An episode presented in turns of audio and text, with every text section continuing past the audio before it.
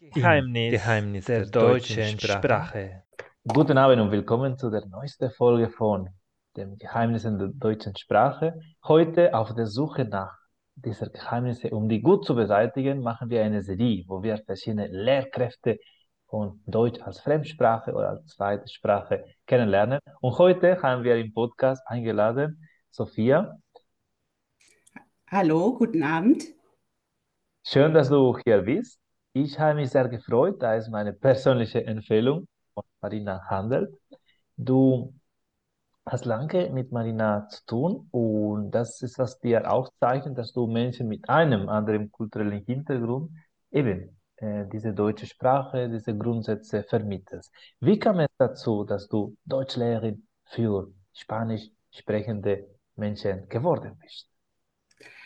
Also ganz einfach. Äh war das jetzt nicht. Ich hatte sozusagen, ich bin auf Umwegen dorthin gekommen. Zuerst habe ich mich einfach so äh, provisorisch nach einem Job umgeschaut. Dann äh, hatte ich die Chance, erst einmal mit einem Kurs an einer Universität in Mexiko zu beginnen. Habe dann äh, auch die Abteilung übernommen, in, als die äh, ja, die Dekanin von diesem Lehrstuhl auch aufgehört hat. Und als ich dann nach Deutschland zurückgekommen bin, dachte ich, ich stelle das Ganze nochmal auf professionelle Beine. Ich habe dann Deutsch als Fremdsprache und Germanistik studiert. Ja, und arbeite seitdem in diesem Bereich.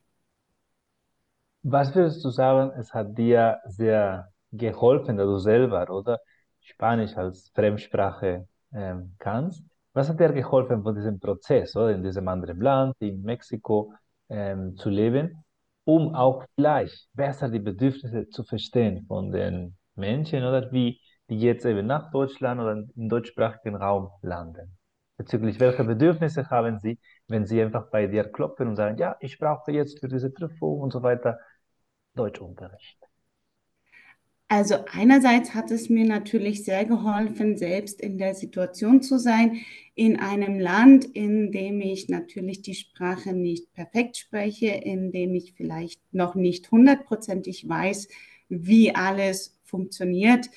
Und natürlich bringt es auch ein gewisses Level an Empathie mit sich. Ich kann verstehen, wie es sich anfühlt, wenn man dann von allen Seiten überwältigt ist und gar nicht weiß, wo man anfangen soll, vielleicht die Sprache zu lernen. Ähm, Im Augenblick arbeite ich vor allem in einem 1 zu 1 Modus.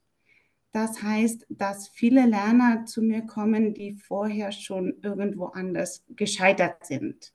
Entweder ist äh, das, das Arbeitspensum zu hoch, dass sie an regulären Kursen teilnehmen können oder es passt einfach zeitlich nicht oder sie haben Lernstile, die vielleicht von den traditionellen Kursen nicht unbedingt bedient werden und brauchen dann eine ganz andere Unterstützung teilweise, um mit der Sprache und dem Leben hier ein bisschen besser klarzukommen.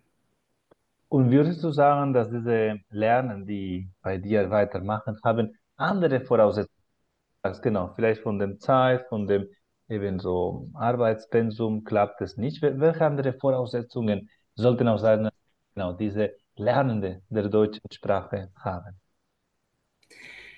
Erst einmal möchte ich sagen, dass man keine Voraussetzungen haben muss. Also es gibt immer noch dieses Gerücht irgendwo, dass man ein Talent für Sprachen haben müsste dass man dann sozusagen in einem Sprachkurs voll ausleben kann. Aber das stimmt ja gar nicht. Eine Sprache ist letztendlich ein Werkzeug, das es uns allen, sagen wir 130 Millionen Deutschsprechenden in Europa, ermöglicht, unseren Alltag zu bewältigen. Das heißt, es ist für alle auf die eine oder andere Art zugänglich. Zu mir kommen die Lernenden dann mit den verschiedensten Voraussetzungen. Also manche Leute haben es nicht geschafft, einen regulären A1-Kurs zu besuchen oder sie haben den regulären A1-Kurs dreimal besucht, bevor sie dann festgestellt haben, dass diese Unterrichtsform für sie nicht klappt.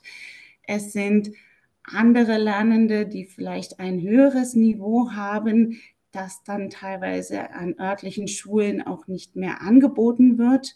Wir wissen ja, A1 gibt es, B1, äh, A2 gibt es, B1 gibt es, dann ab dem B2-Niveau wird es schon ein bisschen komplizierter und von den C-Niveaustufen manchmal ganz zu schweigen, weil man die ja nicht mehr so für den Alltag braucht. Andere, äh, bestimmte Leute aber einfach das Gefühl haben, dass sie da noch dranbleiben wollen, dass sie mehr lernen wollen. Und die Voraussetzungen, es gibt natürlich viele Lerner, die bereits eine Fremdsprache gelernt haben. Es gibt Lerner, die kommen zu mir und sie haben äh, die Zweisprachigkeit in ihrem Alltag, in ihrem Herkunftsland schon erlebt. Andere haben vielleicht ein paar Jahre oberflächlich Englischunterricht in ihrer Sekundarausbildung gemacht und ähnliches. Also da kann man wirklich nicht sagen, dass wir ein allgemeines Profil haben und auch nicht ein Profil, das sich äh, dann auf alle übertragen lässt, auch wenn die erste Sprache von allen Spanisch ist. In sich eben, was ich auch sagen kann, ich habe mich auch so ähm, durch diesen ganzen Prozess oder eine Sprache zu lernen, mich mit diesem ganzen Rätsel oder von der ganzen Grammatik der deutschen Sprache da durchzuboxen. Ich jetzt, genau, habe ich Lust, also du sagst mit der Motivation, das auch weiter zu vermitteln oder zu beleben, jetzt in meinem Arbeitsplatz oder wenn ich einfach so andere Gesundheitsfachkräfte, ehe, ehe lediglich ehrenamtlich, äh, eben diese ganzen Themen für diese Prüfung oder weil es gibt auch das Thema oder man kommt mit diesem Ziel, ja, ich brauche eine Anerkennung von diesem Beruf, um Deutschland zum Beispiel Fuß zu fassen. Und da kommt es einfach genau. Was braucht man? Was du sagst, was für diese B1, B2 Niveau. Aber wenn einfach Voraussetzungen sind für jetzt Mediziner, Krankenpfleger, dieses C1 Niveau oder für mit dem C2, dann kann man ein reduziertes Angebot. Und es geht darum, wie kann man noch, ähm, genau, wie kann es uns gelingen, oder als Lehrkräfte, diese Motivation weiter hinaus zu setzen, am, am so hohen Niveau zu halten? Also ich habe die Erfahrung gemacht, dass gerade im hohen Niveau die Motivation nicht mehr so das Problem ist. Das Problem ist vor allem äh, in den Anfangsniveaustufen äh, die Motivation zu halten, wenn unsere Lerner wirklich noch am Anfang stehen und alles schwierig ist und sie versuchen gleichzeitig an weiß ich nicht, Wortstellung, Konjugation, Artikel, äh, was gibt es noch, Deklination zu denken. Und dann stellen sie fest, dass sie eigentlich nur einen ganz einfachen Satz gebildet haben, über den sie aber minutenlang nachdenken muss, äh, mussten. Das kann ganz schön demotivierend wirken.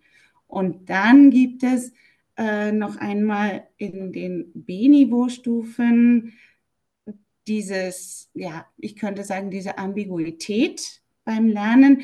Einerseits wird dann von den Lernern das Zertifikat gefordert, damit sie anerkennen lassen können, damit sie die Einbürgerung vornehmen können und ähnliches. Aber diese Menschen leben dann meistens schon in einem deutschsprachigen Raum und sie schaffen es ja irgendwie zu arbeiten, ein Sozialleben zu haben, einkaufen zu gehen, Sport zu treiben und sehen dann nicht ein, warum sie auf einmal darauf achten müssen, welche Präposition jetzt unbedingt so wichtig sein sollte und da, warum auf dem Papier jetzt diese Unterscheidung gemacht werden sollte zwischen Präteritum und Perfekt, wenn man doch mit beidem ganz fröhlich eigentlich irgendwie durchs Leben kommt. Und wenn man sozusagen dieses Level erst einmal überwunden hat, was man auch nicht unbedingt überwinden muss. Ich meine, B2 äh, ist ein durchaus akzeptables äh, Niveau für den Alltag. Und wenn man wirklich in der Arbeit kein Deutsch spricht, wenn man sich einen Sozialkreis aufgebaut hat, in dem kein Deutsch gesprochen wird, dann sehe ich ein, dass die Motivation, weiter Deutsch zu lernen, natürlich relativ gering sein könnte. Das heißt, äh, ja, dann auf dem C-Niveau ist es dann wirklich viel Neugier bei den Lernern, Freude auch einfach daran, teilweise, hoffe ich, was man mit der Sprache alles machen kann und welche interessanten Lösungsangebote ja die Sprache bietet, welche Konstruktionen, welche Möglichkeiten. Und ich glaube, das ist der Punkt, oder? Dass man eben in diesem Lernprozess merkt, ja, ich kann doch handlungsfähiger werden, wenn ich eben mit dieser deutschen Sprache immer wieder eben mich hinterfrage, was ich genau tue. Ich hatte auch die Erfahrung gehabt oder äh, selber ganz frisch, frisch in Deutschland, dass eben ich hatte ganz viele Studenten von diesem Doktorarbeit, die eben aus China, aus Indien, aus dem asiatischen Raum kamen, alle mit ihrem so ganz, äh, genau, ähm, vernünftigen Zertifikat, aber selber sie haben sich aus kulturellen Gründen kaum er, erlaubt oder kaum irgendwie, ähm, letztendlich sie haben das kaum umgesetzt, oder? In dem Sinne, sie waren nie mit Deutschen unterwegs, sie haben zum Beispiel nicht äh, Sport mit äh, den einheimischen Studenten betrieben und das habe ich sehr schade gefunden, weil eben ich äh, hatte ein, niedrigeres Niveau, aber ich besser, oder? Durch diese Aktivitäten, wo man hat bemerkt, okay, diese Sprache vermittelt mir eine gute Erfahrung, oder? Ich habe einfach eben einen Vorteil davon, als wenn ich einfach sehr strikt sage, ja, es muss das in diesem akademischen Rahmen oder für diese Prüfung oder für diese Anerkennung, aber danach habe ich nichts davon als ja, Werkzeug, was du sagtest, für mein Leben.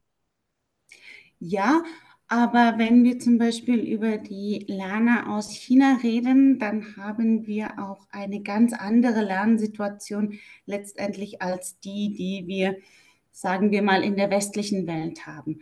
Im Augenblick haben wir wirklich im Westen, in Anführungsstrichen, diese Philosophie, die Sprache als ein Werkzeug zu sehen und als ein Werkzeug für unseren Alltag und als eine Strategie, wie wir bestimmte ja, Sachen bewältigen können, wie wir Bedürfnisse befriedigen können.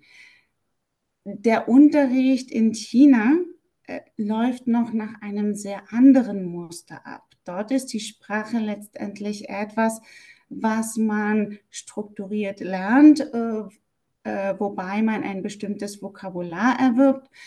Aber dieses Setting, diese Frage, wie kann ich persönlich jetzt damit agieren, um diesen Zweck zu erreichen? Nein. Ich lerne lieber die Tabellen auswendig. Ich weiß genau, äh, welcher Artikel wie reagiert, wenn wir ihn mit welcher Präposition verbinden. Das gibt mir aber nur eine bedingte Handlungsfähigkeit. Sie, viele Lerner, äh, die aus dem chinesischen Raum kommen, sie können die Klassiker lesen. Großartig. Aber ich meine, wenn ich äh, am Bahnhof stehe und die Durchsage wieder nicht verstehe, dann will ich mit meinen äh, Mitpassagieren nicht unbedingt Goethe und Hesse diskutieren, sondern ich muss irgendwie die Werkzeuge haben, um zu erfahren, was denn jetzt mit meinem Zug ist. Fährt er jetzt von diesem Gleis? Fährt er gar nicht mehr? Oder ähnliches. Und ich meine, gerade in Deutschland, vielleicht nicht so sehr in der Schweiz, ist das ja ein sehr häufiges Problem. Definitiv, und das wäre jetzt wichtig, genau. Äh, wie kann man äh, in unsere Rolle oder als, als Lehrpersonen das so vermitteln? Was braucht man und einfach, dass man so diese Ängste oder auflösen kann in den Umgang mit den Sprachen. Ist das ein typischer Einstieg bei dir? Also die Ängste, was du gesagt hast, die Ängste diese deutsche Sprache zu nutzen? Ja, also das ist wirklich typisch bei mir, dass viele Lerner, die zu mir kommen, eben Angst haben, weil ihr bisheriger Lernweg nicht effektiv war oder nicht an ihren Lernstil, nicht an ihre Bedürfnisse angepasst. Und das Erste, was sie dann in Bezug auf die deutsche Sprache erfahren haben, ist, dass es schwierig bis unmöglich ist und dass es eigentlich meistens viel zu viel Arbeit für zu wenig Resultate ist. Und wenn die Lerner sich dann ja sozusagen festgefressen haben mit der Idee, äh, dass man ja alle 16 Artikelformen plus die unbestimmten Artikel plus, äh, weiß ich nicht noch was, Negativartikel und demonstrativ sonst da was lernen muss, wovon man gar nicht so genau weiß, was das eigentlich ist, dann entsteht da durchaus eine, eine Angst sozusagen. Jede Aufgabe wird erstmal kritisch angeschaut, sozusagen mit, dem, mit der Frage, was davon kann ich jetzt nicht? Und äh, bei mir besteht dann im Augenblick die Aufgabe ganz oft darin, erst einmal diese Ängste aufzulösen. Nicht darauf zu fokussieren, was jetzt Probleme bereitet, sondern festzustellen, was wir denn jetzt alles schon können. Den Lerner dazu zu motivieren, festzustellen, was möglich ist und äh, was wir denn uns wie zugänglich machen können, eventuell. Ähm, das ist tatsächlich etwas, was mir in der letzten Zeit sehr oft begegnet ist.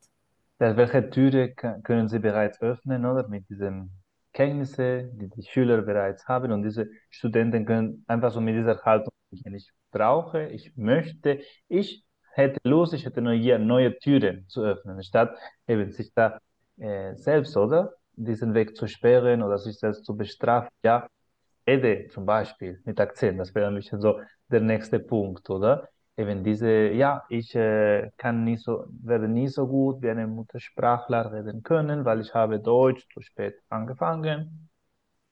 Genau, wie kann man so sagen, okay, ich kann Akzent, solange es verständlich bleibt, auch möglich oder ein, ein, sogar ein Vorteil sein bei diesem Erwerb der deutschen Sprache? Also ich würde jetzt erst einmal generell sagen, auch wenn das vielleicht nicht unbedingt politisch korrekt ist, äh, ein spanischer Akzent ist nicht unbedingt ein Hindernis bei der Kommunikation. Das ist definitiv ein Vorteil. Äh, ja, es gibt Stereotypen und glücklicherweise sind diese Stereotypen positiv belegt während äh, andere Akzente durchaus mit mehr Misstrauen auch beobachtet werden. Das wäre jetzt erst einmal nicht unser Problem. In dem Sinne, natürlich, wenn der Akzent so stark ist, dass er die Kommunikation erschwert, dass sich das Gegenüber sozusagen stark konzentrieren muss, um äh, zu verstehen, was äh, man jetzt sagen möchte, dann müssen wir eingreifen. Oder wenn äh, der Akzent in dem Sinne ja, noch so stark ist, dass bestimmte Wörter nicht unterschieden werden können. Also heute saß ich mit einem Lerner da und wir haben verschiedene Themen durchgesprochen. Dann kam es dazu, dass wir unterscheiden wollten bieten und bitten lange, kurze Vokale. Äh, normalerweise kein Problem, aber in genau dieser Situation, dadurch, dass keine Distinktion zwischen den Wörtern bestand, doch problematisch. Normalerweise nicht so sehr, aber manchmal müssen wir doch darauf achten. Generell ist der Akzent kein Problem. Das ist ähm, auch eine Möglichkeit, oder, das zu motivieren. Ja, es kann sein, dass einfach bestimmte Hindernisse da auftauchen bei diesem, was weiß ich, ich kenne das von meinem medizinischen Bereich oder je nachdem, wenn man sagt, eben ich habe Allergie, Polen oder Polen, das ist einfach was anderes, oder? Deswegen man muss immer wieder gucken, was genau der Punkt oder die, der Hintergrund, aber eben man kann auch damit hat noch man aus meiner Sicht noch äh, Handlungsspielraum.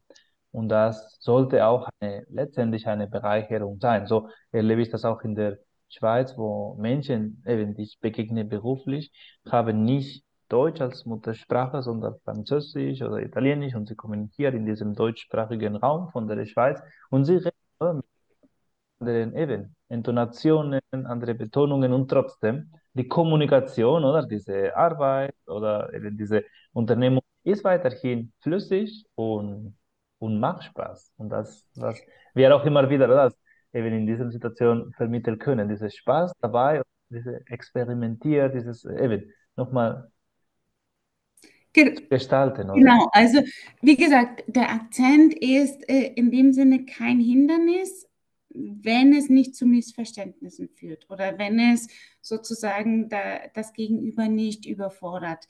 Da kommt es natürlich auch darauf an, wo wir uns befinden. Du hast gesagt, ja, in der Schweiz kommen dann äh, die Leute mit französischem Hintergrund, mit italienischem Hintergrund.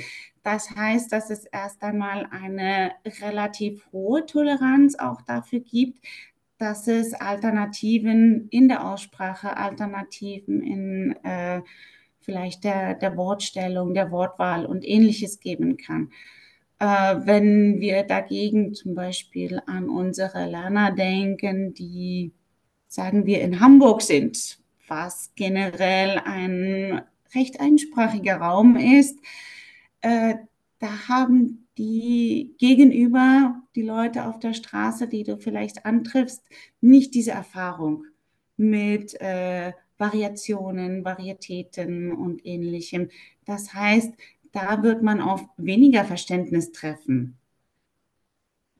Aber wie gesagt, das hängt auch immer von der jeweiligen Situation des, des Lerners ab, von der Arbeitssituation, auch von der sozialen Situation.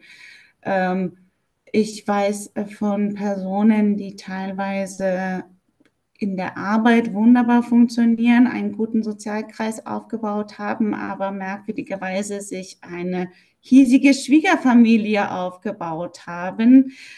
Und äh, da müssen wir dann noch einmal mit ganz anderen Parametern rangehen, weil ja da der Akzent auch durchaus anders bewertet werden würde als in einer Arbeitssituation.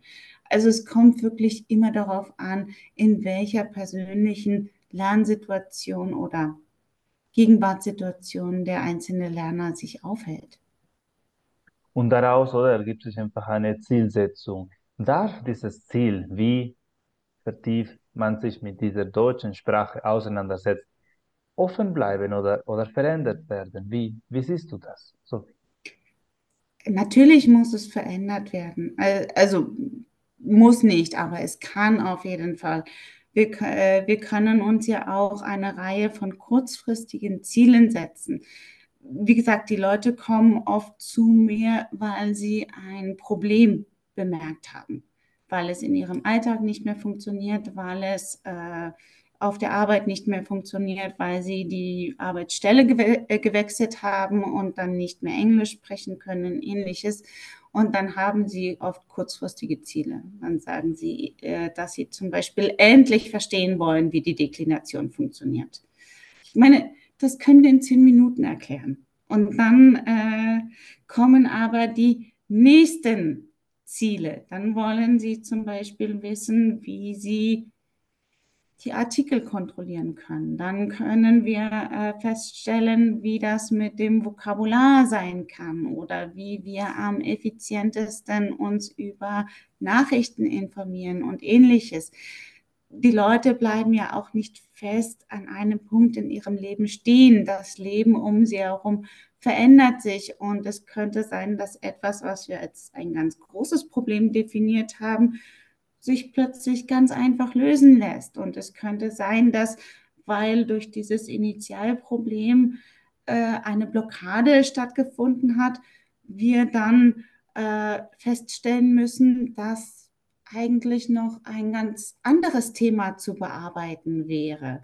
Und vielleicht idealerweise, was ich mögen würde, wäre, dass man feststellt, dass es doch Spaß macht, dann noch zu lernen, dass es doch eigentlich interessant ist, dass man doch äh, entdecken kann, was diese Sprache eigentlich birgt.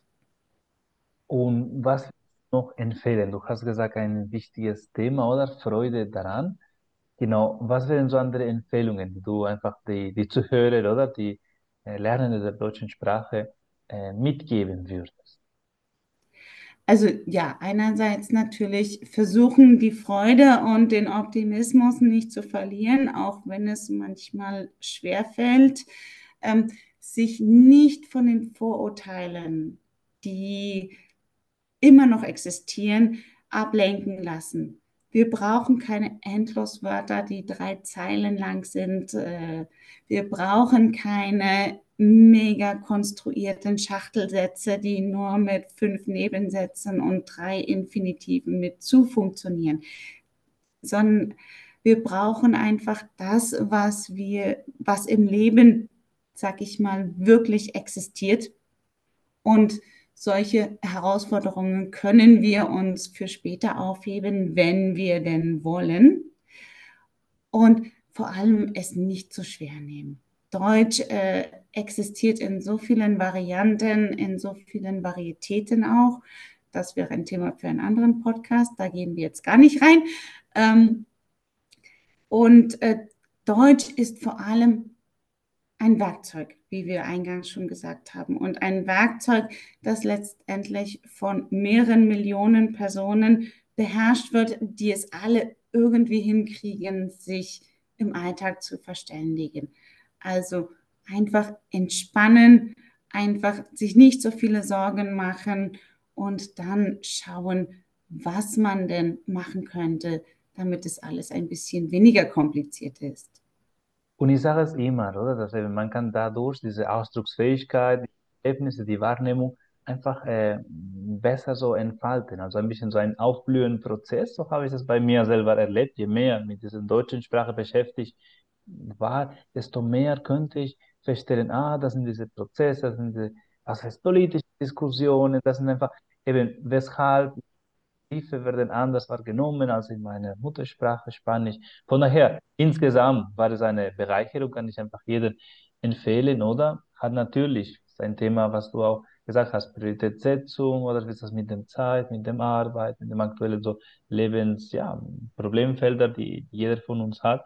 Aber das könnte auf jeden Fall, so habe ich es auch erlebt, so hast du es immer wieder vermittelt, auch zu Marina, einfach eine eben Quelle oder von Spaß, von Freude und von Selbstentwicklung letztendlich. Natürlich, ich meine, ich weiß nicht, wie viele Minuten wir noch haben, aber äh, ganz kurz anreißen möchte ich dann doch noch, dass es ja in der Sprachwissenschaft die Theorie gibt, dass eine Sprache auch immer unsere Gedankenwelt formt, beziehungsweise die Realität einer Kultur auch in den Möglichkeiten äh, dargestellt wird, wie wir in der Sprache dann agieren.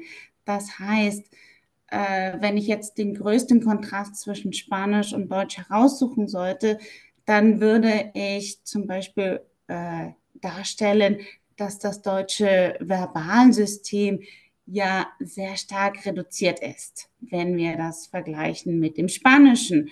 Wir haben keine äh, Verlaufsformen, kein Progressivo, wir haben äh, eine geringere Zahl an Vergangenheitsformen. Äh, Futurformen, von denen es im Spanischen zwei gibt, werden im Deutschen praktisch nicht benutzt. Theoretisch existieren sie, ja. Aber äh, trotzdem schaffen wir es mit der deutschen Sprache ja darzustellen, was wir im Leben erreichen wollen, was wir gemacht haben, was wie miteinander in Relation steht und es funktioniert. Aber welche Strategien werden dann angewendet? Und äh, wie ist das sozusagen? Wie realistisch sehen wir unsere Welt?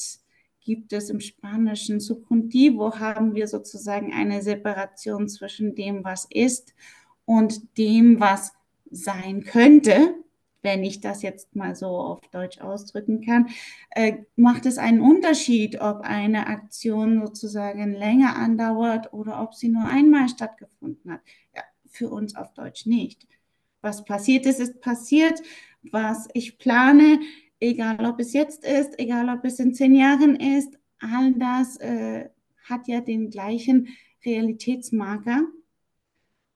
Äh, Im Spanischen machen wir Unterschiede und man könnte denken, dass wir dann vielleicht auch andere Ideen über die Realisierung und die Realisierbarkeit unserer Pläne haben, weil wir ja einen Modus dafür benutzen, der von unserer Aktualität ein bisschen abgesetzt ist. Und so kann ich das auf jeden Fall bestätigen, oder? Eben nicht von meinem Beruf oder in der Psychotherapie, inwieweit ich auch anders agiere, je nachdem auf welche Sprache ich in diesem Beruf äh, tätig bin, weil, was du sagst, ist tatsächlich äh, so in meiner äh, Erfahrung, dass ähm, die Gewichtung von der Realität je nach oder Wortwahl, je nach eben Sprache tatsächlich äh, ist ein anderer Schwerpunkt in dieser Realitätswahrnehmung. Das ist definitiv so.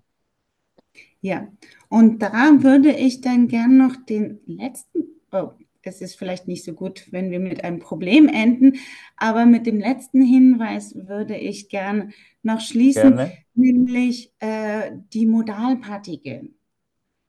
Uns Deutschen wird ja immer nachgesagt, dass wir sehr äh, verschlossen sind, unemotional, passiv, dass man äh, eigentlich gar nicht so an diese Menschen rankommt. Ähm, der Punkt ist, Emotionen werden zum Beispiel auf Deutsch gern auch mit Hilfe dieser Modalpartikeln ausgedrückt. Die Modalpartikeln als solche äh, sind aber in der Sprachvermittlung für Deutsch als Fremdsprache erst vor wenigen Jahren ein bisschen zentraler gerückt worden. Das heißt, sie haben lange nicht existiert und wenn ich mir bestimmte Kollegen anschaue, existieren sie immer noch nicht so richtig. Das heißt, dass unsere Lerner auch äh, das Problem haben, ja, Deutsche sind unnahbar, weil man nicht verstehen kann, wo die Emotionen gerade mhm. ausgedrückt wurden, äh, weil man nicht verstehen kann, wie das jetzt emotional bewertet wird und ähnliches.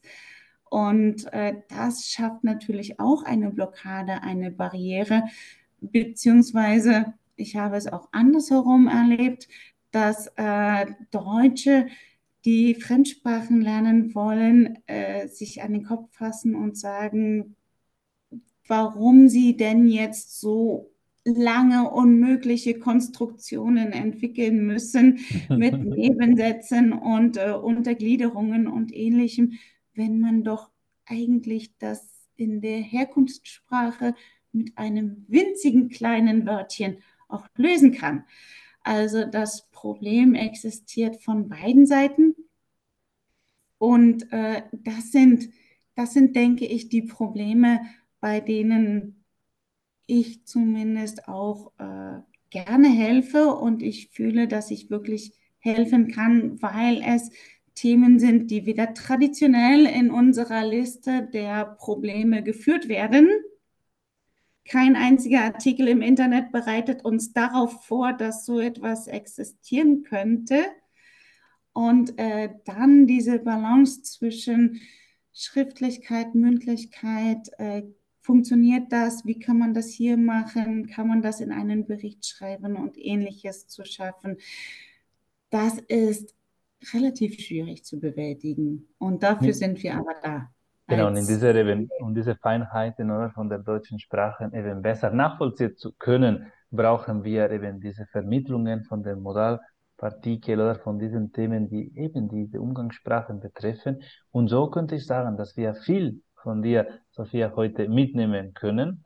Ich äh, wollte noch kurz fragen, bevor uns eben dieses Fenster schließt von dem Konto, äh, wie können wir dich erreichen? Also ihr könnt mich natürlich über Instagram erreichen. Das ist absolut kein Problem. Die Oldschool-Leute unter euch können mich auch auf Facebook finden. Und wenn nicht, dann könnt ihr bestimmt auch irgendwie meine E-Mail-Adresse rauskriegen. Wir werden dann diese sozialen Netzwerke von Sophia hochladen in der Beschreibung von dieser Folge, damit ihr von diesen Erkenntnissen profitieren könnt. Ich habe mich sehr gefreut, hier in dieser späten Stunde, heute genau in dieser Adventszeit gesprochen zu haben. Diese Folge wird vor Ende des Jahres äh, veröffentlicht sein. Besten Dank, schönen Abend. Bis zur nächsten Danke Folge. Danke dir auch. Vielen Dank für dieses Gespräch. Weitere Folgen findet ihr in der Webseite von redcircle.com sowie in deinem Lieblingssozialen Netzwerk der deutschen Sprache.